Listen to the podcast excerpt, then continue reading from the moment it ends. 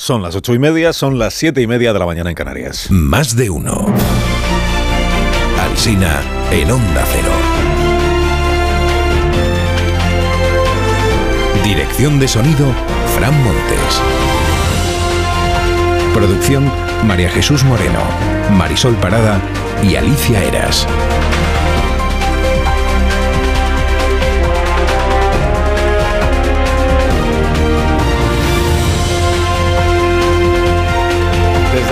6 de la mañana estamos acompañándoles, estrenando este nuevo día. Estaremos aquí hasta las 12 y 20 en cadena y de 12 y 20 a 2 estaremos en emisión local y regional. Y luego llegará Elena Gijón para contarle la actualidad también a, todos ustedes y a todos los nuevos oyentes que se han incorporado a esta cadena en el último año, que son 150, 148 mil, 148 mil según los datos del EGM que hemos conocido eh, a las 8 de la mañana. Bueno, eh, ¿cómo está la actualidad del día? Mire, eh, lo primero, mentir se paga, algunas veces al menos se paga.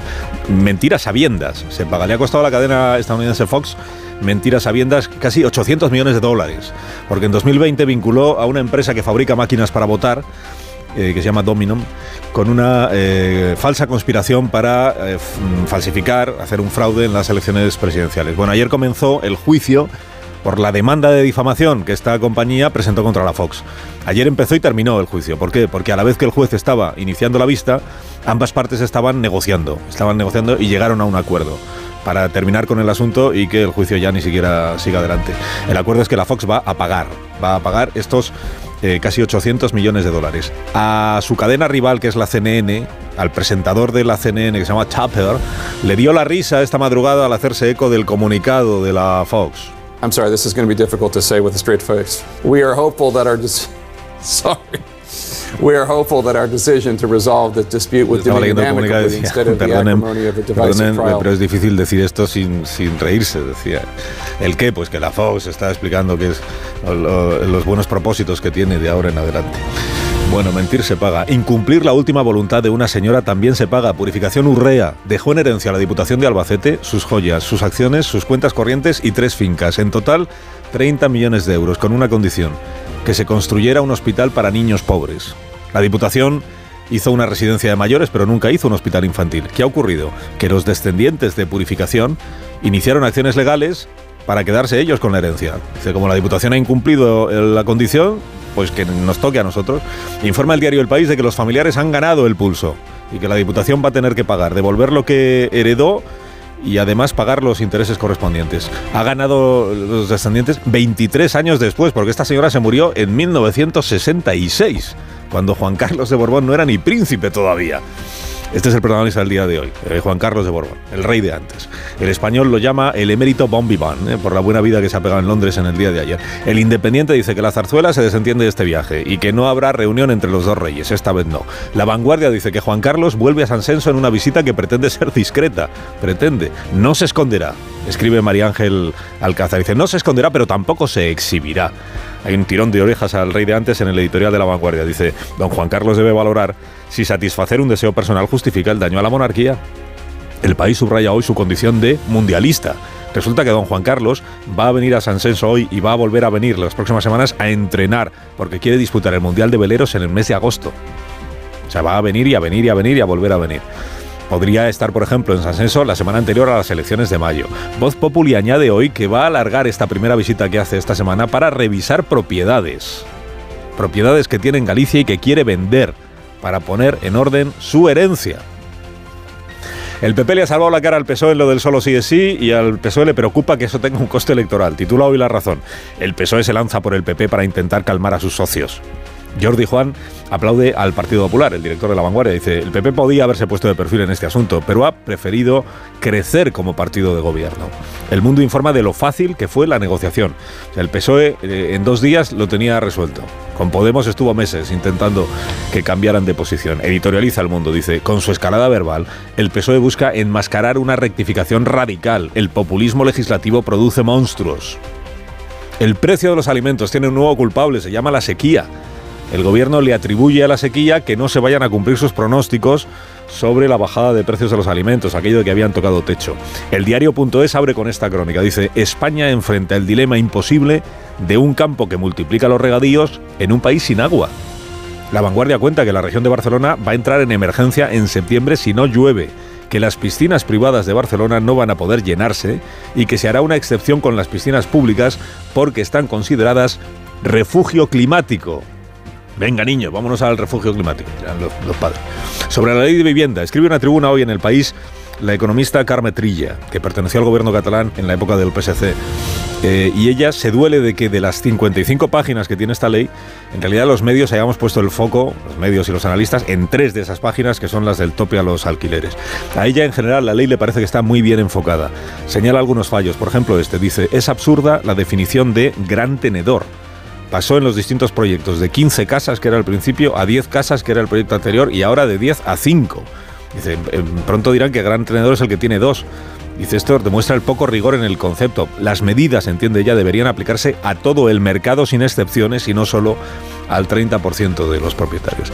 Sobre el plan de vivienda escribe Quirós en el ABC, dice, ni dos, duras, eh, ni dos días, ni dos días duró la trola. Acostumbrado a mentirnos en lo mayor, no extraña que al final Sánchez haya perdido todo control sobre sus pulsiones. La forma de decir que es un mentiroso compulsivo, entiendo yo, ¿no? Julián. Revela este diario otro abuso de poder derivado de la Kitchen. Mire, la apertura de ABC de hoy. Resulta que los mensajes entre el secretario de Estado Martínez en la época de Fernández Díaz y el comisario García Castaño destapan una operación antiterrorista fallida que se intentó camuflar. Título. Tres inocentes a prisión dos años para evitar un ridículo policial. ¿Qué es lo que pasó según ABC? Que la policía detuvo a tres presuntos yihadistas en Vallecas, con enorme trompetería, que el comisario dijo que iba a hablar con el juez Andreu para que los enviara a prisión preventiva porque si los dejaba en libertad quedaba en ridículo la propia policía. Y el juez lo hizo. No sé si porque se lo pidió el comisario o porque entendió que era lo correcto.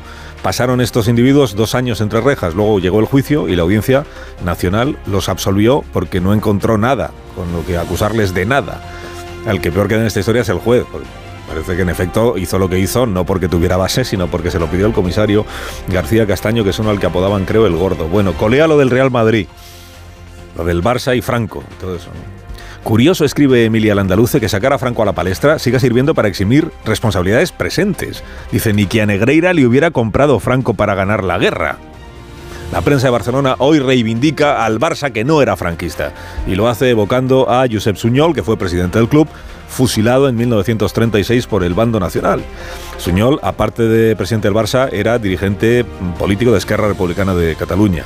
Cuando, en el 36, cuando empezó la guerra, él no estaba en Barcelona, donde fracasó la rebelión, no estaba en Madrid ciudad, donde también fracasó. Bueno, estaba en Madrid, pero decidió viajar hasta el frente, en la Sierra de Guadarrama, para animar a los combatientes republicanos. Se subió al coche y enfiló la carretera con tan mala fortuna que se pasó de largo y llegó al puerto que ya había sido tomado por los sublevados. Entonces, claro, le detuvieron, vieron quién era y lo fusilaron. Y lo fusilaron. En el mundo leo esta mañana, ya por cambiar de asunto, que los ministros alemanes dedican un millón y medio de euros a maquillaje y peluquería. Bueno, ellos no, lo paga el Estado. Maquillaje y peluquería. El canciller Scholz paga 40.000 euros al año a su maquilladora y gasta medio millón en fotografías. Cuenta con mala uva Carmen Valero en su crónica. Dice, la peluquería, como sufre alopecia el canciller, se la debe hacer en casa, la peluquería. Y dirá usted, ¿y España qué? Pues mire, informa The Objective de que Sánchez tendrá que desvelar cuánto paga el fotógrafo personal que le acompaña. ¿Cuánto y por qué le paga? Dice la información. Hombre, ¿por qué? ¿Por qué le va a pagar? Pues para que le saque guapo en las fotos. Y el español nos explica hoy lo que es la jajaganda que es propaganda que usa la mofa de dirigentes de otros países para influir en la opinión pública. Por ejemplo, esto lo hace Rusia, dice. La advertencia aparece en el informe de Seguridad Nacional de España. El Kremlin usa la jajaganda para ridiculizar a las élites malvadas. Y dice este diario, no es para tomárselo a broma. Es una de las mayores vulnerabilidades de nuestras sociedades abiertas porque estas campañas de desinformación terminan calando en la opinión pública.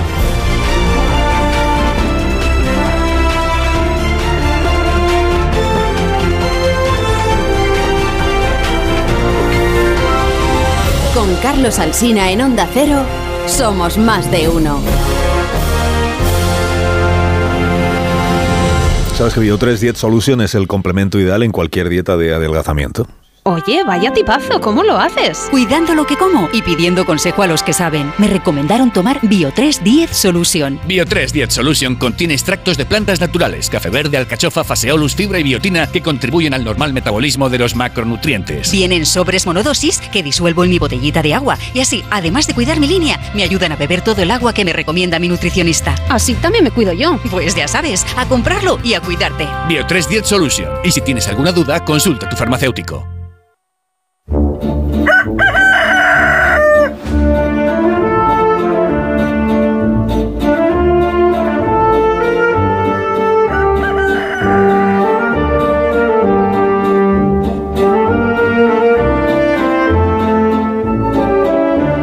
El gallo la torre, como cada mañana. Buenos días, Rafa. Buenos días, Carlos Alsina. Hombre, no es ruso, pero el otro día Joan Laporta hizo un poco de jajaganda. ¿eh? El gobierno de la Generalitat ha salido al rescate del Barça y le pide al Real Madrid que retire el vídeo en el que informa de la íntima relación del Barça con el franquismo. Vamos a ver, el hecho de que estemos en estas haciendo un documental de España en la memoria es un cierto triunfo de Laporta, ¿eh? que debe responder por el presente y el pasado reciente, no por el pasado remoto. No por Franco Bahamonde, sino por Enrique Negreira. Pero Laporta es un hombre que, como buen independentista, conoce bien a España, ha tirado de Franco Modín y eso basta para hacernos convulsionar. Sí, claro, el Barça fue muy de Franco, no tanto como el Atlético Aviación, pero tampoco le faltó entusiasmo, como al catalanismo conservador en general, que si repasamos el papel de Francesc Cambó en aquellos años, igual provocamos algún infarto entre quienes ignoran también la cantidad de alcaldes que dejaron de ser franquistas para hacerse convergencia cuando los tiempos cambiaron. Pero lo sustancial es que la Generalitat, al tachar de noticia falsa un vídeo tan veraz, confirma el problema del presente.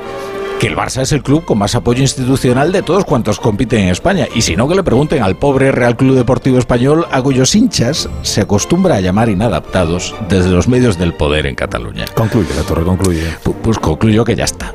Ya hemos hablado de Franco. Concedida esta pequeña victoria a Joan Laporta, ahora permítanos regresar al siglo XXI. ¿Cómo se justifican los 7 millones y medio al número 2 de los árbitros? La Torre, que tengas un, un, buen día, que celebres con tu equipo los datos del EGM. Frena, frena un poco con, con, las subidas del EGM, deja algún oyente para tus competidores. Claro, es que lo, del, lo, de esta ola del EGM para la Torre y la Brújula, fíjate, es que está en 429.000 ya el programa. Bueno, y enhorabuena también a toda la familia de más de uno, que ha ido muy bien, la verdad. Y a todo Onda Cero en general. Sí, sí. Bueno, lo nuestro se da por hecho, también te digo. O sea... Rafa, que tengas buen día. Gracias por madrugar. Es mi trabajo. Adiós. Bueno, en tertulia esta mañana está Pilar Velasco. Buenos días, Pilar. Muy buenos días, buenos Alsina. Días. Eh, Casimiro García Vadillo, buenos Hola. días. ¿Qué tal? Buenos días. Buenos días, John Muller. Hola, ¿qué tal? Buenos días. Buenos días, Marta García Ayer y Rubén Buenos días. He de a sumar a los oyentes de La Torre y a los tuyos, Carlos, los 24.000 más que el EGM otorga a la cultureta nocturna, a la gran reserva, a la buena, a la densa, Ah, a la no- espesa. esto no es elegante, A o sea, la- lo- lo- no, esto no es elegante, pero es que si no lo digo yo, no lo va a decir nadie. Lo Entonces, elegante es que tú esperes a que lo diga yo, como ha hecho Rafa, porque sin Sí, decirlo uno mismo. Pero es que no ibas a cambiar, ibas a cambiar de tercio No a lo queda mejor. bien. Y en la De hecho, cultureta de madrugada. ¿cómo celebráis los datos del EGM? Porque aquí tenemos churros y porras por Con mañana, absenta, con absenta, como los pintores eh, impresionistas. Somos así de sofisticados. Bueno, dejadme que repase los datos para los oyentes que no estaban a las 8 y que no nos escucharon. El, eh, ha salido el EGM a las 8 de la mañana. Es la primera ola, ola eh, del 2023, eso es. Y eh, dice, dice el EGM que Onda Cero es la única cadena que crece en audiencia en el último año. Eh, un cariño para nues- nuestros competidores, pues hay años mejores y años peores.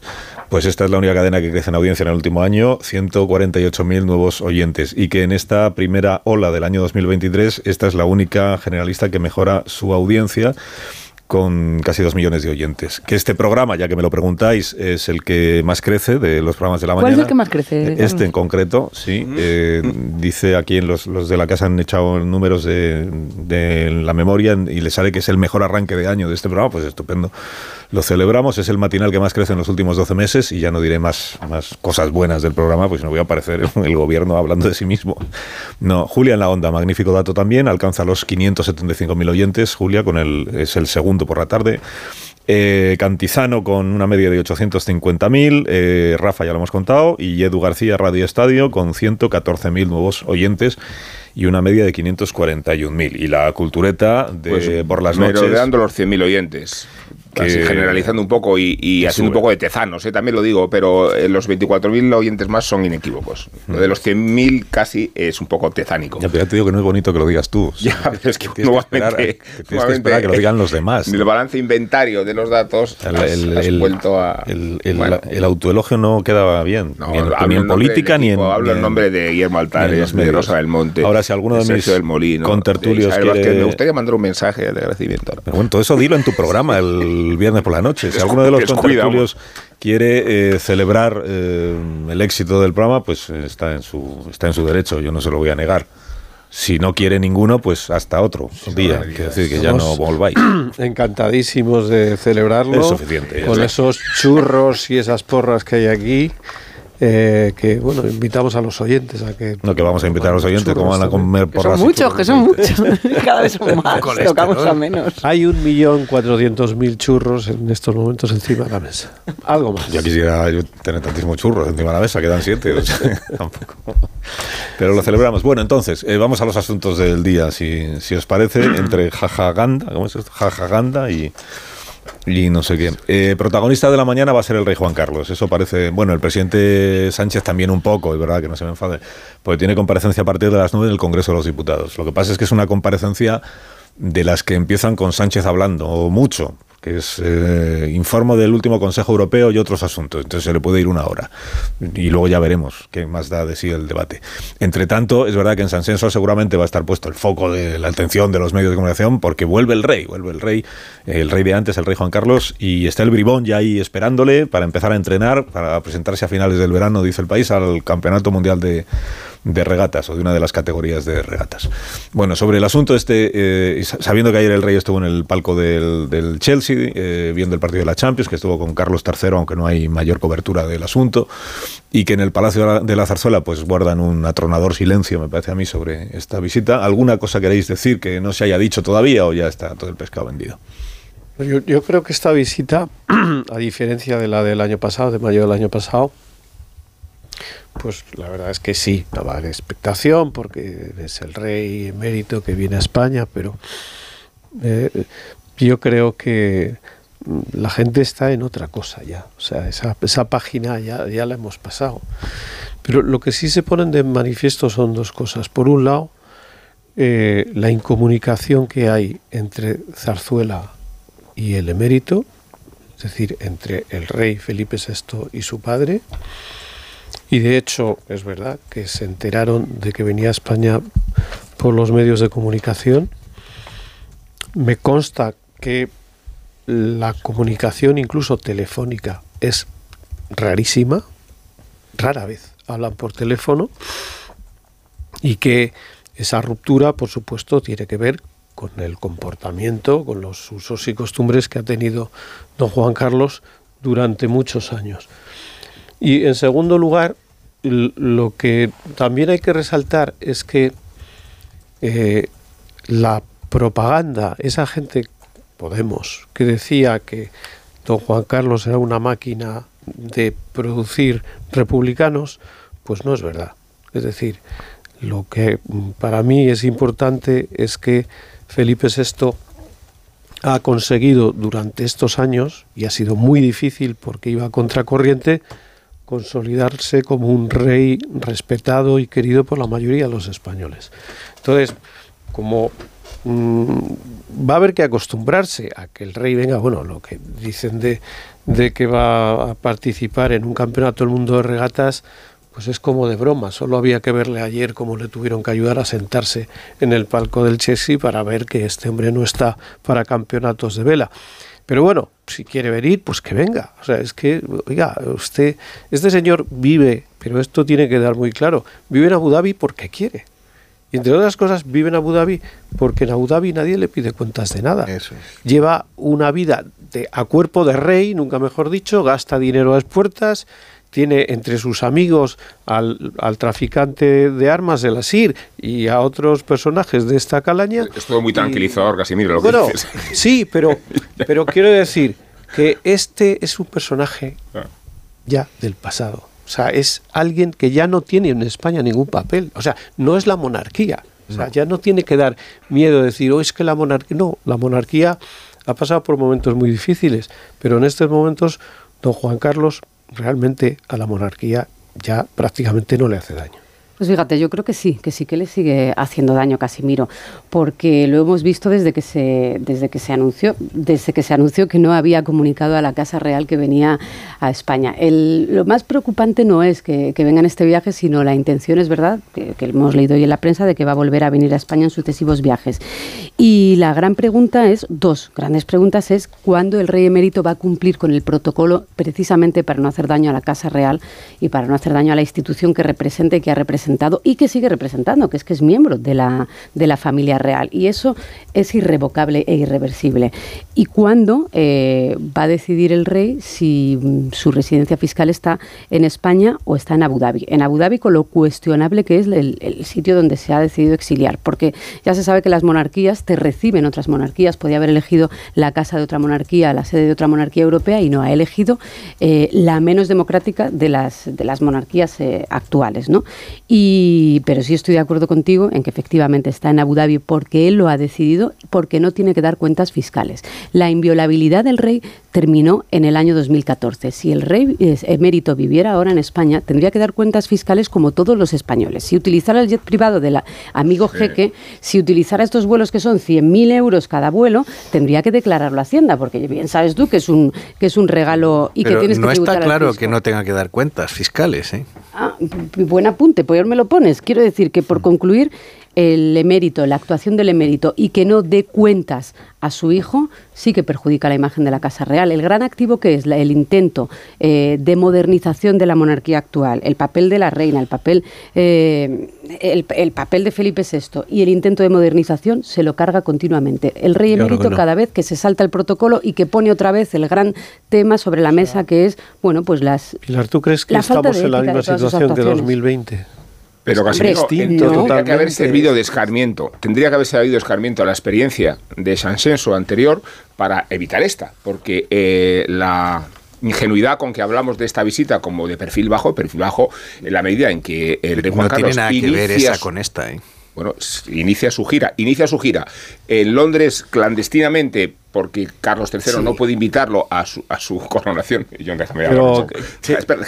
yo, yo, agradecería si puedo hablar. Estoy boicoteando. No, no, no, ¿qué haces? No, te, quedas donde estás. Vamos a ver, tú has dicho que él ha elegido. Yo creo que el rey no ha elegido estar eh, en Abu Dhabi. Él ha sido desterrado, que es una medida insólita, porque, bueno, es que yo digo desterrado y, me mira como si hubiera dicho. Juan sin tierra. Yo hubiera dicho una blasfemia. Pues, está desestabilizando, eh, eh, es, es, está desterrado, eh, no porque esa exista esa figura en nuestro código penal, pero sí porque implícitamente se le ha aplicado. Vamos a tener al rey muy lejos, porque el rey Juan Carlos, en su periodo de agonía y de generación, ha sido la gran amenaza a la monarquía y a su estabilidad, mucho más que la eficacia o contundencia de las fuerzas republicanas. O sea, la, amenaza de, de la monarquía española ha residido en Juan Carlos I y en sus cortesanos.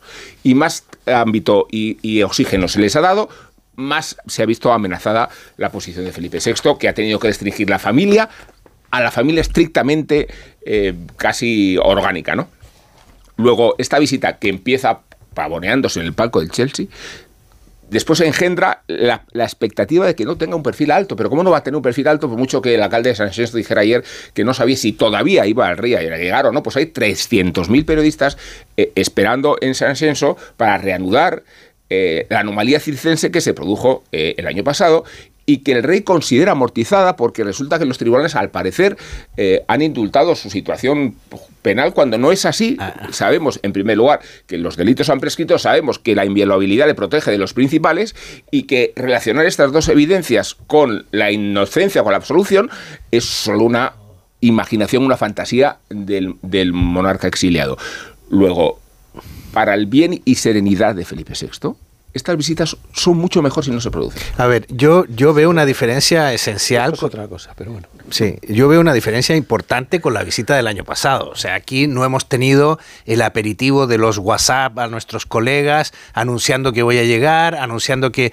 Y sobre todo, que en aquella época se transmitió la idea de que él venía a, de alguna manera a impugnar a Felipe VI o a impugnar la situación que se estaba dando, eh, a cuestionarla y a, planteándolo así. Esta vez me da la impresión de que no ha sido así.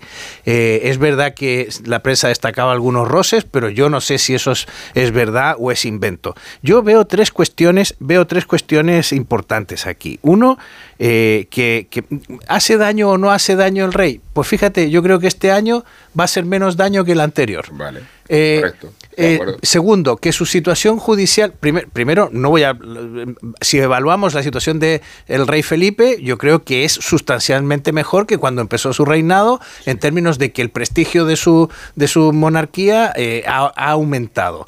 Eh, segundo, ¿hace daño o no hace daño el rey? Bueno, yo creo que efectivamente sí plantea un deterioro, pero por una cuestión que es que nos recuerda que nuestro pasado no era tan ejemplar. hemos escrito una historia maravillosa sobre la transición y efectivamente se nos olvida que hemos tenido que tragar sapos en muchas circunstancias. Eh, y lo tercero que yo creo que es lo, lo preocupante es que el rey eh, sigue viviendo en su ley, que es la de no ser controlado y no dar explicaciones a nadie. Y, está imponiendo su criterio. O sea, mm, yo alguna vez pregunté... Para, discrepar de mis argumentos, ¿cuántos se parecen? Eh? Espera, para, pero bueno, yo creo que de manera formal eh, es distinto. El, el, sí, sí porque tú hiciste una afirmación con la que yo no estoy... Chileno, vale, pues mucho mejor explicado. mucho mejor explicado tú has hecho una afirmación con la que yo, yo, no, estoy, yo no estoy de acuerdo. El, el rey ha estado muy. La figura del rey está desguarnecida porque el rey Juan Carlos nunca quiso legislar, nunca quiso que hubiera una ley del rey, una ley de la monarquía. Y nunca quiso dotar de una estructura estatal que le pudiera controlar en torno a la monarquía y él sigue intentando huir de los controles. Se va a Abu Dhabi pensando que Hacienda va a considerar que ya no tiene establecimiento. ¿Cómo no va a tener establecimiento permanente, que es el concepto clave para los fiscalistas? El rey de España. O sea, ¿cómo? O sea, es que es insólito pensar que te puedes ir a vivir más de la mitad del año al extranjero y no van a y los expertos fiscalistas van a decir, no, no, es que usted no vive en este país. Pues te faltaba el punto cuarto, John, el del arraigo. El arraigo, que va a ser lo que quiera ver, el que quiera Entonces, ver yo creo que, tributaria. Bueno, pues me da la impresión de que en esta visita está mucho mejor asesorado que el año anterior, eh, que los daños, como dicen ustedes, va a ser menores que, antes, pero sí prevalece... Eh, bueno, y luego no hay que olvidar, no hay que perder de vista que la gestión que ha hecho en el Reino Unido puede, es el único sitio donde queda una causa viva contra el monarca, ojo. Eh, Pausa. Y grave. Pero minutos y serán las nueve de la mañana. Una hora menos en las Islas Canarias. Ahora continuamos, no tengáis prisa. Más de uno en Onda Cero. Carlos Alsina. Dos punto es.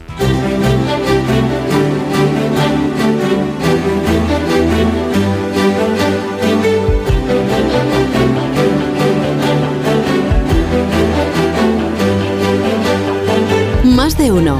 Onda Cero. Carlos Alsina.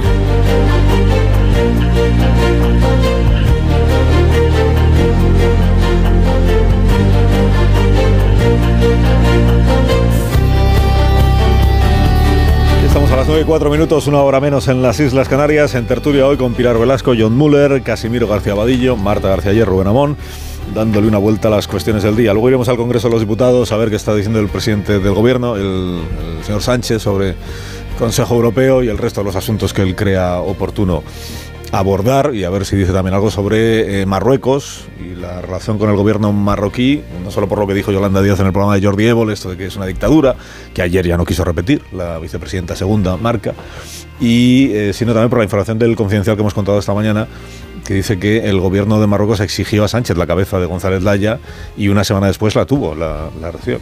Que tampoco es que sea una sorpresa que la causa de la destitución de González Laya fuera que Marruecos eh, pedía relevo en el ministerio. En su día ya se contó, pero vamos, que vienen confirmado hoy en la información del confidencial. Antes de todo eso, me vais a permitir que conversemos un rato con el presidente de la Junta de Andalucía, eh, Juanma Moreno. Presidente de la Junta, buenos días.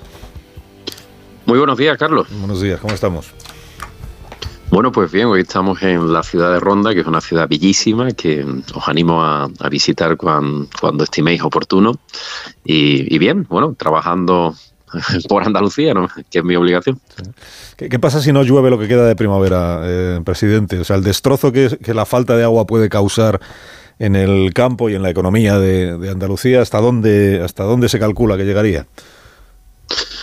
Bueno, si no llueve en primavera, eh, tenemos un problema serio, ¿no? Eh, solamente da un dato. llevamos ya cinco años lloviendo menos que la media natural de nuestro clima y este mes de abril ha sido especialmente excepcional. El mes de abril es el mes por antonomasia de lluvia en nuestro clima y ha habido cero precipitación en las ocho provincias andaluzas. Por lo pronto ha supuesto la pérdida de 35.000 puestos de trabajo en el sector agroalimentario, eh, un punto menos de crecimiento de previsión para el próximo año y si la sequía fuese extrema y nos pasara como ha sucedido en otras eh, partes de la geografía europea, incluso mundial, como ha sido en California, han tenido una sequía casi de una década, pues podríamos perder hasta siete puntos de nuestro Producto Interior Bruto. Hay que tener en cuenta que Andalucía es la primera potencia agrícola de España y por tanto el sector primario es muy poderoso y tiene un impacto directo tanto en el empleo como en toda esa industria, en toda esa cadena de valor que tiene la industria agroalimentaria, ganadería y agricultura. ¿Y todo eso cómo se arregla? O sea, eh, pidiendo fondos extraordinarios al gobierno central o cómo? Bueno, eso se arregla con previsión, ¿no? Eh, yo tengo que decir eh, que mm, por parte del Gobierno de Andalucía eh, nosotros tenemos el 27% aproximadamente de competencia dentro de nuestro territorio, del territorio de Andalucía, y nosotros hemos puesto ya tres decretos de sequía en marcha con una inversión de 300 millones para obras de urgencia que están auxiliando a, pues a muchos pueblos del interior de Andalucía y a zonas de regantes y se soluciona con una política hídrica. El problema que yo veo es que en el 67% del territorio de Andalucía, que competencia del Estado a través de la Confederación Hidrográfica del Guadalquivir, pues no hay decreto de sequía, solamente ha habido uno, 9 millones de euros de inversión y no hay una política ni una estrategia en materia del agua en España, que somos el país más meridional de Europa y por tanto el más susceptible de tener sequías intensas como consecuencia del cambio climático. Pero las obras son para traer el agua de dónde a dónde, porque el, problema que ahora mismo atraviesa todo el país es que no hay, es que no llueve y por tanto no hay agua que, llevar a ningún sitio, salvo que recurramos a las desaladoras, que no sé si son la solución que se está contemplando. Pues nosotros, yo tuve una reunión muy interesante con la autoridad, la máxima autoridad del agua de Israel en la cumbre del clima que hubo en Egipto. Y, en distintas reuniones que hemos tenido con países que son eh, más secos y llevan combatiendo estas situaciones de sequía extrema durante ya décadas y hemos llegado a una conclusión. El agua se puede extraer de varias eh, obras. ¿no? Una de ellas, las zonas del litoral, Andalucía tiene 900 kilómetros de costa, se puede hacer a través de la desalación, ¿no? como hace otros países. La desalación antes era compleja por el alto coste económico, pero ahora estas desaladoras van vinculadas a grandes plantas fotovoltaicas, con lo cual el precio de producir ese agua desalada es bastante menor. ¿Cuál es el problema de la desaladora? Que podemos elevar el agua a una cota no más de 50-60 kilómetros de la costa. Por tanto, esta solución sería viable para los municipios y sector agrario y ganadero de costa, pero no para el interior. ¿Qué estamos haciendo en el interior y lo cual llevamos 1.500 millones de euros invertidos y vamos a llegar a 4.000 en esta legislatura? Estamos eh, depurando grandes depuradoras que técnicamente han mejorado mucho, como la que estamos haciendo en el Copero, inversiones que son millonarias, que nos permiten mm, depurar todo el agua que consumimos en las zonas urbanas del interior para poder reutilizarla en el ámbito agrícola y en el ámbito industrial, que son, eh, son decenas de hectómetros cúbicos. Esas dos soluciones que ya la practican en otros países, en las que nosotros hemos abordado como una estrategia, además de, por supuesto, nuevas canalizaciones, la pérdida de, agua, perdemos en el, ámbito rural de Andalucía y en el resto de España también, perdemos en torno al 50-60% por pérdida. Por eso hemos pedido al Gobierno de España un PERTE del agua, un PERTE de la digitalización del control de, de ese agua y sobre todo algo fundamental que hemos pedido, que se puedan reprogramar fondos europeos, como ha pedido también Italia, para que una parte de estos fondos europeos que está llegando a España lo dediquemos algo que, es vital para el desarrollo económico y social de, España, que es el agua. Sin agua, pues no puede haber sector turístico, no puede haber sector primario, no puede haber sector industrial. Y es lo que echamos en falta. Yo no sé a día de hoy, no soy capaz de explicar cuál es la política hídrica del gobierno. Nos dicen que no podemos hacer de transferencias de agua, nos dicen que no podemos hacer desaladoras, porque tienen impacto en la zona marítimo terrestre. Nos dicen que no podemos hacer pantano porque eso es parte del pasado. Sí, bueno, entonces, si no podemos hacer nada, ¿cuál es la política hídrica? dejar secar los campos y por tanto dejar eh, sin oportunidades de progreso el interior de Andalucía, a una de las potencias agrícolas de Europa. En fin, no tiene, no tiene mucho sentido. Eh, ahora le preguntaré por Doñana, naturalmente, pero antes, eh, sobre este asunto de las perspectivas que tenemos, hoy en La Vanguardia leo, por ejemplo, que en la región de Barcelona, si la cosa no cambia y no empieza a llover ya inmediatamente y en abundancia, mm, por ejemplo, las piscinas no se van a poder llenar, las piscinas privadas se va a prohibir que sean llenadas aquellas que estén vacías mm, durante este verano. Eso puede ocurrir en Andalucía. Si no llueve en lo que queda de primavera, podemos llegar a un verano en el que personas que tengan piscina privada o comunidades de vecinos, habla usted del turismo, que tengan la, la mm. piscina vacía, no van a poder llenarla o sí. Bueno, en las zonas urbanas y zonas turísticas por, excelencia, por así decirlo, no va a pasar porque hay un protocolo de sequía en el cual los ajustes en el agua se hacen por orden. ¿no? Primero el sector industrial, después el sector agrícola, que son grandes consumidores, sobre todo el sector agrícola de agua, y por último el consumo urbano. ¿no? Y ese consumo urbano está garantizado en torno a prácticamente más de un año y medio. Eh, ¿Qué es lo que sí va a haber? Va a haber restricciones y de hecho ya la está viendo en zonas del interior que se nutren de acuíferos, acuíferos que como no ha llovido no se han podido renovar y ahí sí vamos a tener problemas. Y lo que sí evidentemente desde el gobierno andaluz estamos poniendo medidas de concienciación eh, en el ámbito urbano y de limitación del agua depurada, ¿no? El agua en alta, que es así que le vamos a tener un control mucho más exhaustivo. Ahora, si no lloviese de aquí a pues prácticamente al otoño que viene, si tuviéramos una de situación prolongada de sequía, pues esas situaciones evidentemente también se darían en, Andalucía. Pero ahora, este verano, el, turismo, digamos, desde el punto de vista práctico, no corre riesgo. Lo que sí está corriendo riesgo ahora mismo son el sector, como digo, agrícola y ganadero, que es un sector para nosotros muy importante, que mueve decenas de miles de puestos de trabajo, decenas de millones de euros y que para nosotros es uno de nuestros grandes pulmones y que fija población en el interior. Bueno, vamos a Doñana entonces. Eh, el, ministro, el ministro de Agricultura ayer dijo que el plan que usted está sacando adelante para ampliar regadíos en el entorno del, Parque Doñana es ilegal, irreal e irresponsable. Mm, ¿Cuál de las tres características le parece a usted más grave? Bueno, las tres son muy graves. Son muy graves porque eh, estamos en una política fake cada vez más extensida en España y el gobierno se dedica a, precisamente a desarrollar bulos, ¿no? E incluso insultos que bajo mi punto de vista son inadmisibles, ¿no? Y hay muchas mentiras que se pueden desmontar una a una. A mí me preocupa muchísimo que todo un gobierno esté promoviendo eh, precisamente el, faltar a la reputación no solamente de Huelva, de los freseros de Huelva, de los frutos rojos de Huelva, decir que estamos poniendo en riesgo la agricultura en España.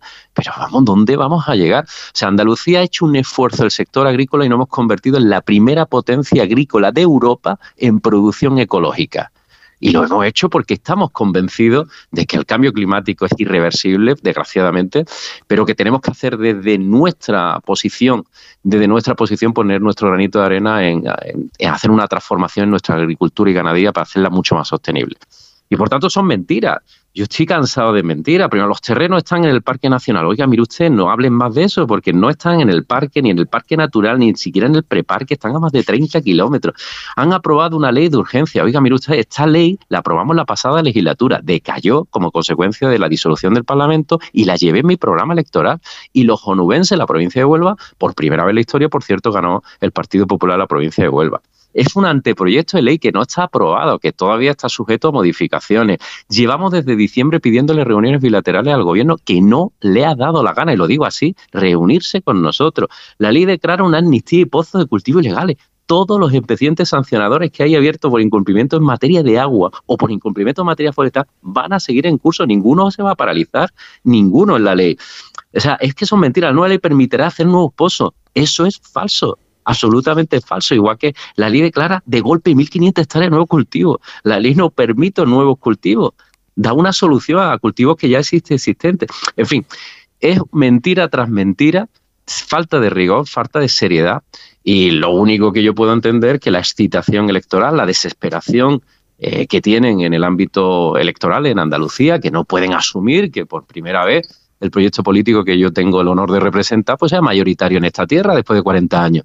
Y me tienen muchas ganas y, creo que han encontrado una mínima oportunidad de intentar abrir una, una grieta a base, como digo, de mentira. Pero me parece muy ruin, muy ruin muy desleal difamar en este caso tanto a agricultores como a, los cultivos y a la calidad y a, la marca reputacional que tiene Andalucía y que tiene Doñana y que tiene también los freseros y todos los productores de frutos rojos de Huelva. Los terrenos, es verdad que los terrenos de cultivo no están en el parque natural ni en el preparque, están a 30 kilómetros, pero el acuífero es el mismo. Pues este este es el asunto, ¿de dónde sale el agua para regar esos cultivos. Usted dice que no se aumenta la superficie de cultivo, pero sí se regulariza. Es, decir, es una superficie que ahora se está regando ilegalmente, con pozos ilegales, y que pasaría a estar regada legalmente. Lo que le pregunto es en qué beneficia a Doñana y al acuífero de Doñana que se regularicen esos terrenos de cultivo.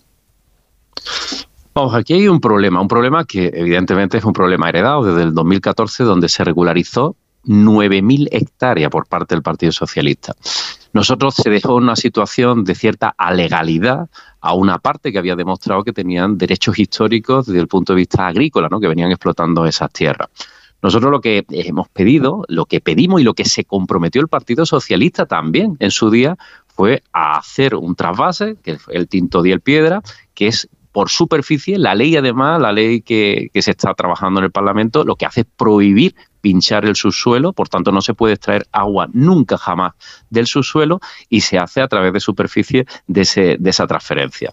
El gobierno de Sánchez apresuró a aprobarla, de hecho fue su primera ley, la ley que se aprobó en el año 18, pero ni un céntimo de euro, ni un movimiento absoluto ninguno para permitir ese agua de superficie ese es el problema que tiene el gobierno de España. El problema del gobierno de España, pues, como no ha hecho la obra, ahora se encuentra en la realidad de que evidentemente tiene que cumplir ese objetivo. Si se aprueba esta ley, ¿qué es lo que va a pasar? Que el gobierno de España se ve obligado a hacer esa, esa transferencia de agua.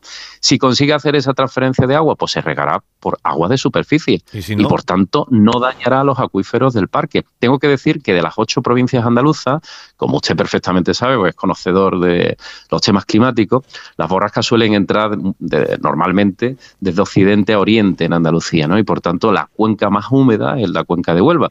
Nosotros tenemos ciertos excedentes, de hecho ahora mismo eh, la única que está por encima del 40% de los pantanos es la de Huelva y por tanto ahí sí hay agua.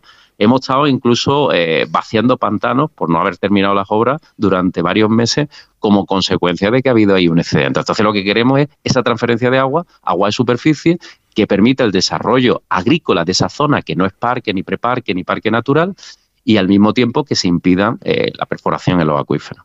Ah, pero el gobierno de España está diciendo dos cosas. Una, que el trasvase, una vez cuando esté hecho, ese agua no va a ser para agua de riego, va a ser para reponer el agua del acuífero de Doñana, que consecuencia de la sequía también está en una situación bastante apurada. Eh, y, el sí. Perdón.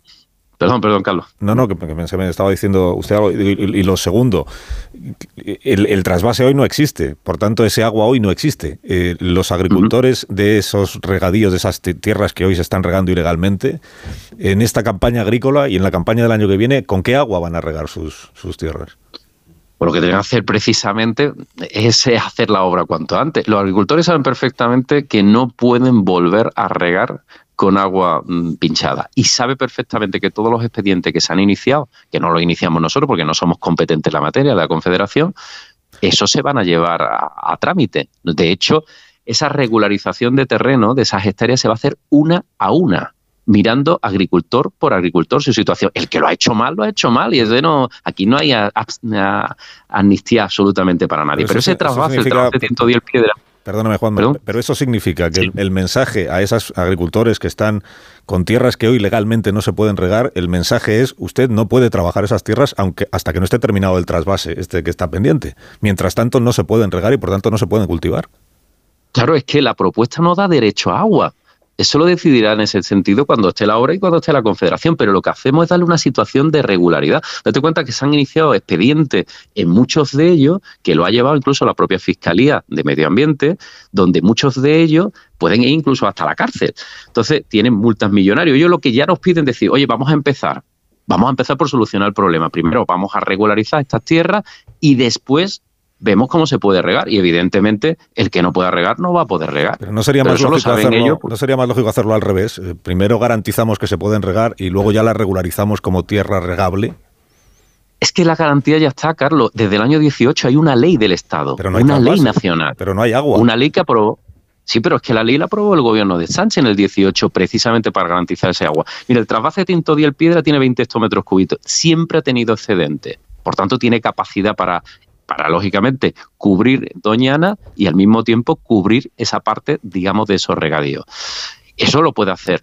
Yo lo que estoy trasladando es que aquí hay un problema del año 14. Yo tengo, yo llevo cuatro años y dos meses al frente del gobierno de Andalucía mm. y llevan pinchando el entorno Doñana y echando agua al entorno de Doñana, no depurada, ¿eh?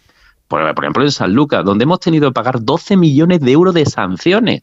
Nosotros también, la Junta de Andalucía, porque no se hicieron las depuradoras, que la hemos, la hemos completado toda la pasada legislatura. Y por tanto, esto es una demagogia barata. ¿O es que en el Parque Nacional de Daimiel, donde hay 500 científicos diciendo que se ha secado, eh, allí no, no le preocupa a la propia ministra? ¿Eso ya a la ministra no le interesa? En fin, eh, las tablas de miel, ¿no? A la señora Rivera. Creo que aquí hay muchas dosis de, fin, de falta de rigor, de falta de seriedad por parte del gobierno. Nosotros lo que hacemos es, a ellos les permitimos que esas tierras sean tengan su titularidad que ahora mismo no la tienen para ese uso con el condicionante, evidentemente, que va a depender de la obra competente que es del gobierno y de los excedentes de agua que haya. Pero los agricultores saben, dicen, vamos a empezar para ello por el principio, porque estas tierras sí podamos hacerlas. Y después, si hay, como ocurre con el algodón o como está ocurriendo con el, con el arroz, eh, ha llegado la Confederación Hidrográfica del Guadalquivir y ha dicho, no hay agua. Pues este año no se cultiva algodón o arroz, porque no hay agua porque lo decide la autoridad competente hídrica. Pero eso ocurre en todos los regadíos, no solamente en la corona norte de Doñana. ¿no? Tanto yo lo que le pido al gobierno es que después de 30 años de permisibilidad, como han tenido mirando para otro lado, siendo competente en la materia, que no venga ahora a decir en Bruselas, a, a contar bulos y a crear un problema. Nosotros hay un problema social que ha creado además el Partido Socialista. Y nosotros como gobierno podemos hacer dos cosas. Una, cruzarnos de brazos Oye, y mira para otro lado, que podría ser, como han hecho ellos, en una actitud indolente, o por otro lado, lo que hacemos es buscar honestamente y humildemente la solución que nosotros creemos más viable. Puede ser más acertada, menos acertada, pero por lo menos estamos dando respuesta a un, a un problema social. Mire, los parques, Carlos, no se protegen cuando tú tienes el entorno del parque en contra del parque. Los parques no son, no se puede construir un muro de 8 metros por encima del parque para que uno se suba una escalera, lo mire y se baje. Los parques tienen que ser elementos dinamizadores también del entorno. Y como hacen en otros países de Europa, compatible también con el propio desarrollo.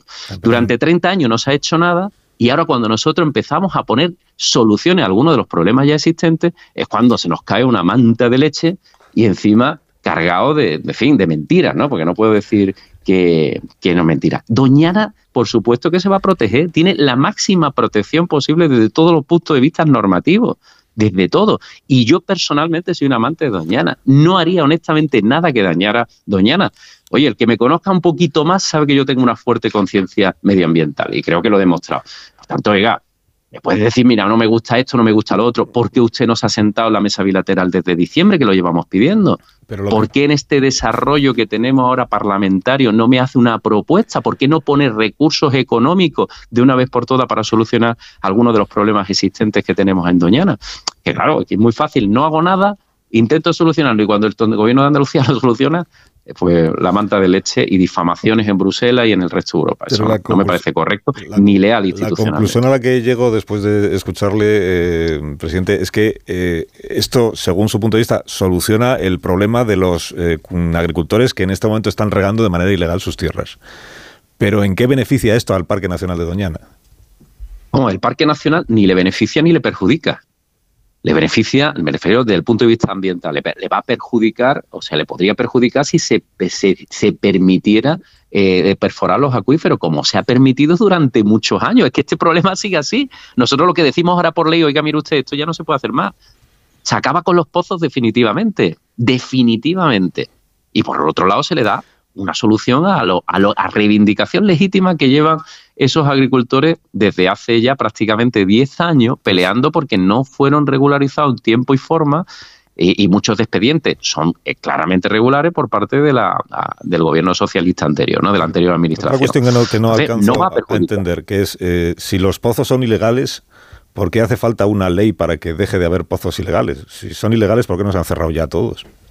Esa es la pregunta que hay que hacerle a, la Confederación Hidrográfica del Guadalquivir. ¿Por qué ha autorizado pozos en los últimos años, que es el competente. porque lo ha autorizado. Usted, no ¿Por tiene qué la- autorizado pozos? usted no tiene la competencia para cerrar los pozos ilegales. No, nosotros no tenemos porque eso es Confederación Hidrográfica del Guadalquivir, que como usted sabe es una, un órgano que depende en este caso del Estado. Y el Estado ha concedido pozos en algunos casos. Y ahora, en los últimos años, ha decidido cerrarlo. Y por tanto son los que lo tienen que cerrar. Normalmente va al SEPRONA, Servicio de Protección de la Naturaleza, la Guardia Civil, certifica que hay un pozo ilegal y por tanto hay un cierre del pozo. Hay un expediente administrativo que tramite la Confederación y se cierra el pozo, en la cual nosotros hemos colaborado siempre siempre y hemos hecho pedagogía siempre en esa actitud. Y somos contrarios y evidentemente el que te haga y tenga una actuación de carácter ilegal tiene que cumplir y esa y no se va a regularizar ni siquiera se le va a acreditar la capacidad de explotar agrícola agrícolamente. El que lo ha hecho mal lo ha hecho mal. Aquí no hay amnistía para nadie, pero el que lo ha hecho bien el que lo ha hecho bien y el que ha hecho ha sido cierto, ha sido eficiente, incluso tiene otro tipo de cultivo, ¿por qué no le podemos mm, registrar? Con la, vice- justo. con la vicepresidenta Teresa Sobre todo Rivera- porque esto con la vicepresidenta Teresa Rivera, ¿usted ha tenido alguna conversación en estos últimos días o no? No, eh, una eh, prácticamente epistolar, ¿no? Porque me mandó, una- me mandó una carta muy seca y muy seria y lo único es hablar de que somos eh, una zona eh, pequeñita de, España y, y, bueno, y algún que otro insulto, ¿no? Del clásico, ¿no? De los topicazos de siempre, ¿no? Parece que como no seas socialista y seas andaluz, estás obligado a ser un, un señorito, ¿no? Y bueno, el desdén con el que nos tratan, ¿no? Ya lo hemos visto. si, si esto fuera en Cataluña, la pregunta que yo me hago, ¿estaría actuando exactamente igual el gobierno? Yo la pregunta que me hago simplemente porque es que yo ya estoy cansado. El primero fue el impuesto de patrimonio. Oye, llevaba Madrid 12 años haciendo el otro. Si lo llega a hacer el otro, lo hace Andalucía, ¡pum! Palo. Y además, otra vez, nos vuelven a intentar tutelar. Bueno, pero es que en esto no es solo el gobierno, presidente, en esto es el gobierno, la Comisión Europea, las organizaciones ecologistas. la Comisión Europea, la Comisión Europea primero tiene la información. La, la relación, Carlos, con la Comisión Europea es del Estado. Y por tanto, el Estado está trasladando una información, solo hay que ver la carta del Partido Socialista, donde ya empieza el, en- el enunciado de la carta diciendo mentira. Pues evidentemente hay una información falsa. Mire, el año pasado el PSOE se abstuvo en esta misma iniciativa, en el Parlamento de Andalucía. Los alcaldes socialistas han apoyado la iniciativa de la zona de la Corona Norte. O sea, el propio Partido Socialista no tiene un discurso único en esta materia, porque sabe que no lo está haciendo bien. Pero entonces que Y la Comisión, seguramente la Comisión Europea no se entera de lo que está a- pasando en Doñana. ¿El qué? Perdón. La Comisión Europea no se entera de lo que está pasando en Doñana. No es que no se entera, diciendo. sino que la información que le traslada, la traslada el Reino de España.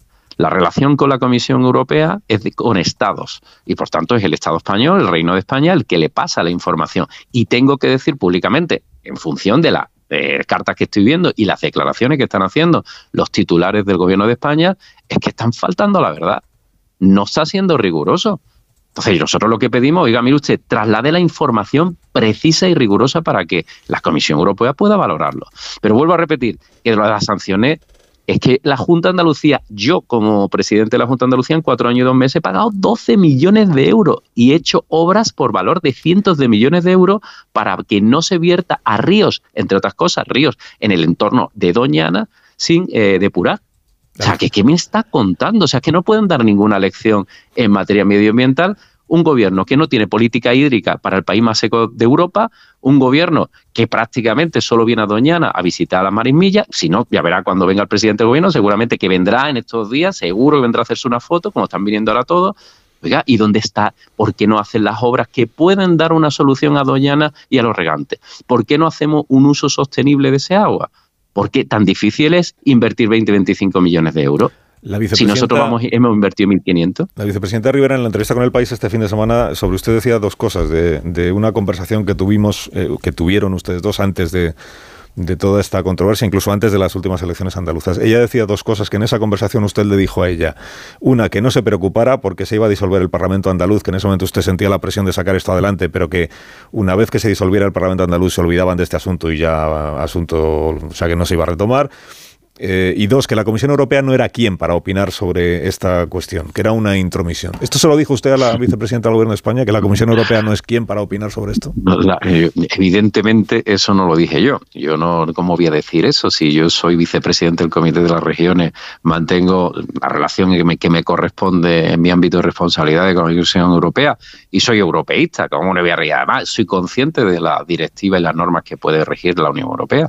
Por tanto, nosotros somos siempre respetuosos y mantenemos tenemos una relación muy fluida en el ámbito de nuestras responsabilidades con la Comisión Europea. ¿no? Por tanto, un uso otra vez, otra vez, maniqueo distorsionado de lo que ella considera, que no sé dónde la ha sacado, que yo no tengo respeto a la propia Comisión Europea. Casi yo la pregunta que me hago, ah, si tanto interés tenía la vicepresidenta, ¿por qué no convocó la comisión bilateral en diciembre, en enero, en febrero, en marzo, cuando la hemos la hemos solicitado formalmente, ahí están las cartas, o sea que no puedo, que esto es fácilmente verificable, porque ella no me ha llamado, si tanto interés tiene en esto, porque no me ha llamado, me ha dicho, oye, presidente, vamos a sentarnos, mira, me voy a ir a Sevilla y vamos a hablar de esto, por poner un ejemplo, ¿dónde estaba la voluntad? Aquí ha habido una reacción porque estamos a cinco semanas de unas elecciones autonómicas y municipales donde ellos se juegan su futuro el futuro del señor Sánchez y del Partido Socialista, que sabe que sin Andalucía sin un resultado bueno en Andalucía, es inviable la viabilidad de la presencia del señor Sánchez en la Moncloa. Y por tanto están poniendo toda la carne en el asador, eh, primero en destruir un relato que nosotros tenemos de trabajo aquí en, Doñana y en materia de medioambiental, en atacarme evidentemente a mí, porque suponen que soy un activo para el Partido Popular e intentar en este sentido sacarme el resultado posible en Andalucía. Y ese aquí es toda la excitación. Esto forma parte de la campaña electoral, este circo mediático. Casimiro García Vadillo quiere plantearle una cuestión, eh, Juanma. Sí, presidente. Precisamente cogiendo sus últimas palabras, ¿usted no cree que le ha dado una baza electoral extraordinaria al Partido Socialista a unas semanas de las elecciones tomando esta medida. Es decir, ellos mismos, cuando hablas con la mm, gente del PSOE, gente del gobierno, Dicen, bueno, menudo regalo que nos ha dado Moreno Bonilla con tomar esta medida que va a afectar a Doñana. Es decir, eh, no considera que ya no hablo de argumentos, que usted ha puesto aquí los suyos con precisión y mm, ya conocemos también los del gobierno. Digo de oportunidad política. ¿Usted no cree que ha sido un error político sacar este asunto justo cinco semanas o seis antes de las elecciones municipales y autonómicas? Casimiro, me acusan precisamente de lo contrario, me acusan de motivación electoral. O sea, aquí el Partido Socialista me están diciendo que yo lo he sacado en esta fecha porque busco votos. O sea, al final yo lo hago por una razón, porque tenía un compromiso electoral. Esta ley decayó en la pasada legislatura, en la pasada legislatura como consecuencia de la disolución del Parlamento y la convocatoria de elecciones el 19 de junio y evidentemente era un proyecto de ley que ya estaba completo, que ya estaba hecho. Por tanto, en el ciclo, en el reglamento de la propia Cámara y en el calendario, eh, digamos, legislativo, ha entrado en el momento que, fin, que le tocaba entrar. Yo reconozco que no he pensado mucho si era bueno electoralmente o era malo. Quizás a lo mejor le tenía que haber dado una pensada. Y honestamente, lo vuelvo a decir, creo que es de todas las posibilidades que tenemos, la única solución para dar cabida a, una, a, miles de familias, a cientos de familias que, viven allí, que son trabajadores, que son agricultores, que yo los conozco y son gente honesta en su mayoría. Y es lo que hemos hecho. El tipo dirá, también le digo una cosa, eh, aquí no se ven las cosas igual que las ven ellos desde, fin, desde la Moncloa o desde el paseo de la Castellana, ¿no? Aquí vivimos con los problemas, lo convivimos con los problemas y sabemos del sufrimiento que hay. Y, hay mucha parte de la ciudadanía que entiende el posicionamiento que estamos haciendo en Doñana, porque es un posicionamiento que vuelvo a repetir, que no va contra nadie, después de las barbaridades que se han hecho aquí y en otros puntos de España eh, bajo administración socialista. ¿no? En fin, eh, creo que esta ley no tiene, no tiene una motivación electoral, ni a favor ni en contra, simplemente busca una posible solución a un problema, siempre y cuando el gobierno y el responsable competente hídrico en esta materia cumpla con sus obligaciones, que es hacer las obras que le corresponden. Cuando, solamente antes de que Pilar eh, le pregunte, usted ha hecho dos o tres referencias que le he oído yo a un ático en la castellana. ¿A quién se refiere? ¿Quién tiene ese ático en la castellana? Porque estamos todos aquí. Pero vamos a ver quién. Bueno, eh, eso es una licencia, casi una licencia parlamentaria, Casimiro, que en la castellana, como usted sabe, está la sede del Ministerio de, Medio Ambiente, ¿no? Y entonces, alguna vez que yo he visitado los nuevos ministerios, ahí en el Paseo de la Castellana, es verdad que hay alguna especie de como de terracita, muy bonita, ¿no? Porque esa zona también tiene, muy amplia. Y entonces, bueno, yo le decía en tono en tono, en un tono un poco parlamentario, ¿no? Y en un tono para de alguna manera decir, oiga, que desde figurado, desde, Madrid es muy fácil decir lo que está bien y lo que está mal porque no conviven con los problemas, no hablan los agricultores no conocen la zona, ¿no? Desde la distancia a veces se hacen aclamaciones, eh, en fin, y afirmaciones que nada tienen que ver con la propia realidad social no, que es vivimos usted, No es que usted estuviera llamando a Teresa Rivera señorita madrileña. No, para nada. Yo no, no la, no, no. Ella ya me ha dicho que soy un señorito, no. Yo le tengo respeto y de hecho yo le he mandado una carta mucho más cariñosa de la que ella me ha mandado a mí, precisamente buscando posibilidades de reunión, de encuentro. Este proyecto de ley está abierto a enmiendas, como no puede ser de otra manera, y a modificación. Van a pasar por allí eh, muchos de los sectores y los actores principales y lo que vamos a intentar por todos los medios es que hagamos un proyecto de ley que sea razonable, sensato y, y viable que es lo que yo busco. Y lo entre, demás, esa- esas este entre esas modificaciones y vista la controversia que se ha generado, entre esas modificaciones está usted abierto a considerar eh, que estas tierras que se van a regularizar para el cultivo no se regularicen para el cultivo, que al menos la extensión sea inferior, que sean menos hectáreas que las que están inicialmente planteadas. ¿Algo en esa línea usted se lo plantea, lo admite o no? Sí, sí, las hectáreas, claro, si vamos a revisar uno por uno todos los expedientes y todas las hectáreas, probablemente no van a ser al final esas 700 hectáreas, van a ser, o sea, miles, va- van a ser bastante menos, previsiblemente, por lo que nosotros hemos podido ya ver, hemos podido más o menos comprobar que van a ser menores. ¿Cuántas? Y por tanto, yo estoy- pues no lo sabemos, porque eso hay que ver expediente a expediente. Expediente, a expediente, eso tenemos que ver, eso es un trabajo de, de cierto, de, de- de mucho rigor, ¿no? Y, y que tenemos que comprobarlo eh, uno por uno, ¿no? Y eso habrá que esperarlo, pero yo estoy abierto a sugerencias y a propuestas, pero no a sugerencias maximalistas, a sugerencias. Es que a mí lo que, la sensación que me da el gobierno de España es que la política hídrica del gobierno de España es que a mí me ha, deslizado ya varias veces la titular de medio ambiente comentarios como que, que bueno, que Andalucía debería de reducir su producción agraria y su extensión agraria. Oiga, pero no estamos luchando contra la despoblación. Oiga, no queremos ser más productivos. Oiga, no estamos haciendo un esfuerzo de Andalucía por ser más eficiente en el agua, por ser ecológico y por cumplir con los objetivos que nos marca la propia Unión Europea en sostenibilidad. La última O sea, pregunta. ¿cuál es la política hídrica? Que no, que, que demos marcha atrás, que no cultivemos, que no, que no haya capacidad y potencialidad de, de un sector agroindustrial como el andaluz, que es el más poderoso de España, que exporta pregunta. decenas de miles de millones de euros. De Pilar Velasco. Presidente, buenos días. Yo quería insistir en el papel de la Comisión Europea, porque la carta que le dirige la Dirección General de Medio Ambiente la semana pasada es muy clara, es muy explícita y no se refiere a la información que le da el gobierno de Sánchez a la Comisión Europea. Dice que viene siguiendo esta causa desde el año 2021. Dice que, se ha, que ha tenido conocimiento, y le leo textualmente, de la proposición de ley que pretende regularizar los cultivos de regadíos ilegales que ya se dirigió a usted en enero de 2022 para transmitir inquietud y estupefacción, apela a esa sentencia del Tribunal de Justicia del, de junio de 2021 y las conclusiones son también muy directas. Dicen que si prospera esta tramitación de propuesta, eh, la Comisión tomaría en consideración medidas, incluso solicitaría que se impongan sanciones y además le pide eh, al Gobierno que por favor traslade a las autoridades, se refiere a, a su Gobierno, para que en el periodo de un mes le dé explicaciones y aclaraciones. Lo que está diciendo la Comisión Europea es que si prospera esto, eh, hay, puede haber un daño irreversible, se basa en la opinión de científicos y además sanciones. Eh, ¿Qué respuesta va a dar usted? Que se la pide directamente la Comisión Bueno. Europea y quién va a pagar esas sanciones después si nos las imponen a España.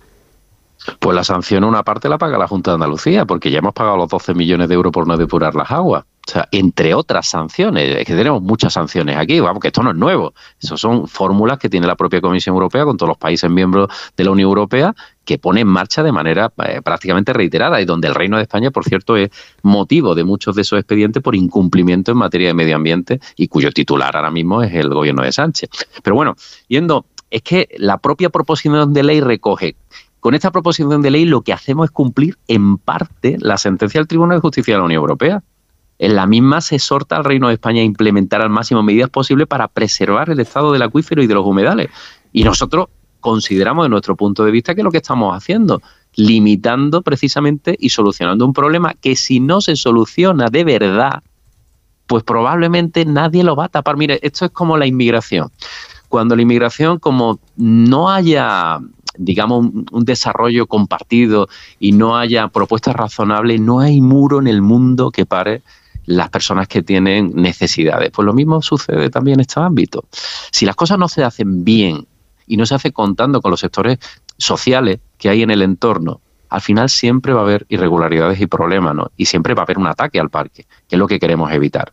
Por tanto, nosotros estamos dispuestos a hablar con la comisión. De hecho, hemos pedido una reunión. El propio consejero va a visitar Bruselas en la, próxima semana y lo que queremos es ponerle de primerísima mano, ¿no? con la interlocución del propio gobierno de España, de nuestra mano, eh, esclarecer todos los aspectos que ellos tengan dudas. Y además eh, estamos sujetos también a, a que alguna de las sugerencias que nos hagan, propuestas que nos hagan, introducirlas en este proyecto de ley para que ellos se sientan, eh, tengan más garantías, si cabe aún, de que no hay ningún tipo de ataque, de ataque al parque. Por tanto, nosotros estamos, somos susceptibles, tenemos los oídos abiertos y estamos dispuestos a escuchar, pero no desde la intoxicación permanente del gobierno de España hacia la propio responsable de la propia Comisión Europea. Hay ahora mismo solamente una información que es unidireccional, que el Reino de España, con intereses clarísimamente políticos, de desgastar al gobierno de Andalucía, pero no hay una información, en este caso, eh, del gobierno de la Junta de Andalucía, que también somos un gobierno dentro de Europa y lo que pedimos, evidentemente no somos un Estado, pero que pedimos ser escuchados y ser atendidos. Sí, la Comisión le piden a ustedes directamente las explicaciones. Me quedo sin tiempo. Sí, por eso se las queremos dar, pero las queremos dar Oiga, el, hasta ahora el comisario de Medio Ambiente no se ha sentado con ninguno de nosotros. Creo que tenemos derecho a que el comisario se siente con nosotros y que nos plantee, es más, lo invitamos públicamente a que venga a Andalucía y estaríamos encantadísimos de poder recibirlo en el Palacio de San Telmo o donde eh, quieran con el objeto de esclarecerle todos los puntos y toda la información que necesite. Incluso hacer una visita a la zona. Mm. Sería muy interesante.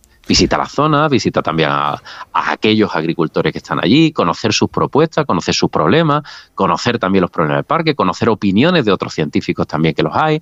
En definitiva, conocer sobre el terreno qué está pasando en Doñana.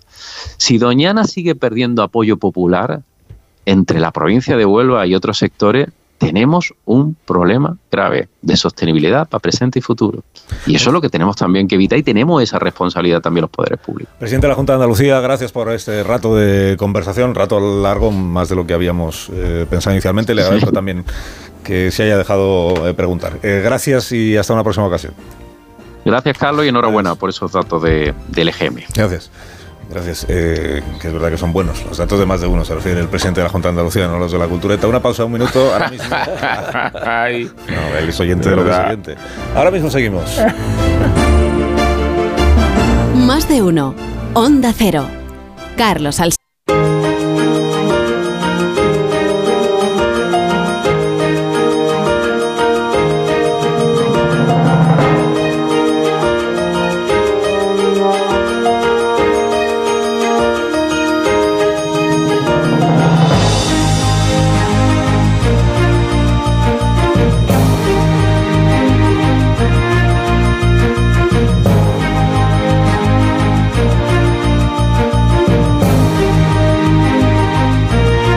Minutos para que sean las 10 de la mañana, una menos en Canarias. Eh, bueno, nos quedan 5 minutos de tertulia, aprovecharlos bien, ¿eh? estos 5 minutos. La verdad que la conversación con Juanma Moreno pues estaba muy, muy vibrante, vibrante porque es el estado de ánimo del presidente de la Junta de Andalucía respecto al gobierno central pues es el que es. No sé si queréis comentar alguna cosa relacionada con el, con el agua, que es un asunto bien relevante, o con la vivienda. Acaba de anunciar el presidente Sánchez en el Congreso de los Diputados que el Consejo de Ministros va a aprobar una línea de financiación para viviendas destinadas al alquiler social. 43.000 viviendas destinadas al alquiler social. Se va a crear una línea de crédito de 4.000 millones procedente de los fondos europeos. Estas 43.000 se sumarán a las 50.000 de, de la Sareb, por lo que en total ya estamos en 93.000 y subiendo. Eh, hasta 43.000 más 9.000. subiendo. Bueno, el, el compromiso de hace tres años, iba a decir vivía Ábalos todavía en el Ministerio de Vivienda, me refiero era de 100.000. Estaba. 100.000, o sea que ahora ya estamos en 45.000 más 43.000, ya casi eh, llegamos. Pero entonces de la Sareb eran 26.000. De la Sareb eran 26.000. Sí, acuerdos de alquiler social que propuso Ábalos y que ahora él ha recordado. Pero lo que pasa es que aquí hay un misterio que resolver y es cómo de las 50.000 viviendas que anunció el domingo el presidente del gobierno, de pronto hemos llegado a que realmente solo hay 9.000 que es lo que confirmó Nadia Calviño después del Consejo de Ministros. Son 9.000 de la Sareb. No, hay 9.000 disponibles. O sea, de las 50.000 en suelo de la Sareb que quitar 15.000 que están por construir, que solo hay suelo y son un proyecto.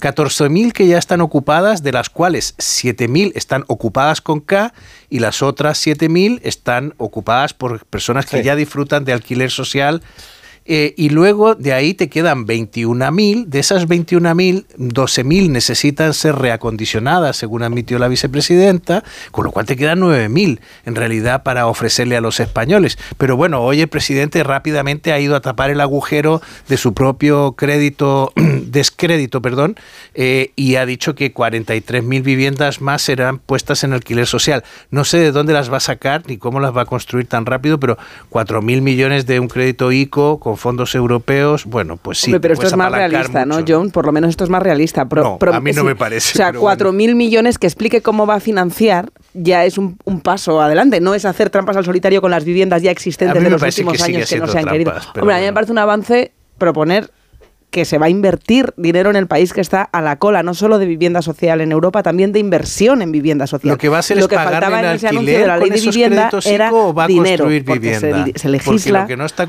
lo que no está consiguiendo, tú lo decías el otro día muy bien, no está añadiendo. Pues habla tú por mí ya también con lo que yo No, pues para que veas que te escucho con atención, Marta.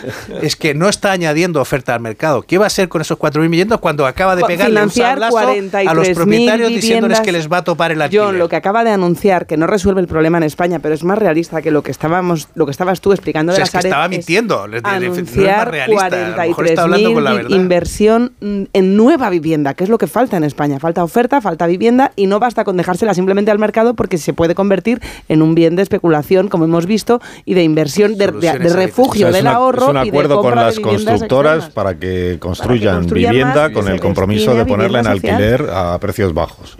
Y esto lo financia el Estado. Esto es lo que ha anunciado el presidente. Y con fondos europeos, que no os resuelve el problema, pero por lo menos yo creo que va en mejor dirección de lo que nos habían dicho la semana pasada. Yo, yo creo que se, o sea, lo que ocurre que aquí pasa una cosa. Tú lanzas ese anuncio y tal. Eh, luego tienes que sacar el suelo, luego se tienen que construir las viviendas, luego tienen, es decir, estamos hablando de un plazo mínimo, de si esta promesa se llevara a cabo, mínimo de dos años. Con lo cual, nos va, a pasar una cosa. Cuando lleguen las elecciones generales, y mm, precisamente porque la ley de la vivienda lo que va a hacer es hundir el mercado del alquiler, vamos a tener los alquileres más caros de lo que están ahora. Es decir, que si lo haces como una medida mm, propagandística, te puede servir ahora porque, bueno, nadie sabe lo que va a pasar y alguna gente caerá picará el anzuelo. Pero en diciembre yo reto a que miremos los precios de alquiler como están y a ver si esto le ha servido de algo. Diciembre en seis meses no corriges, no corriges, un mercado de la vivienda absolutamente roto desde hace décadas. Así que bienvenidas las medidas todas, ¿eh? las que tengan que ver con la vivienda en un país que no tenemos vivienda social, acceso al alquiler carísimo y oye, que no le hayamos pedido cuentas a la Sareb en todos estos años, que ahora que se ponen las viviendas de la Sareb a disposición veamos que nos hemos gastado 30.000 millones de euros en viviendas que la mitad están ocupadas porque no se han puesto denuncias de la Sareb para desocuparlas, la mitad están abandonadas y en malas condiciones, a mí me parece que, que bueno, que igual hay que pedir también cuentas a las Unos Callahan para estas personas que se tienen que marchar, Marisol. Y que descubran la nueva colección primavera-verano de Callahan. Innovación tecnológica y diseño se unen para ofrecerte un producto de máxima calidad que garantiza el bienestar de tus pies y la comodidad que siempre caracteriza a Callahan Adaptation. Disfruta caminando con la mejor tecnología para caminar. Los Callahan, fabricados en España por expertos artesanos, a la venta en las mejores zapaterías y en callahan.es. Tecnología, diseño y confort a buen precio. Adiós Velasco, adiós García Badillo, adiós, Müller, adiós a todos. Cinco minutos y contamos las Ni siquiera me menciona ni siquiera al tertuliano.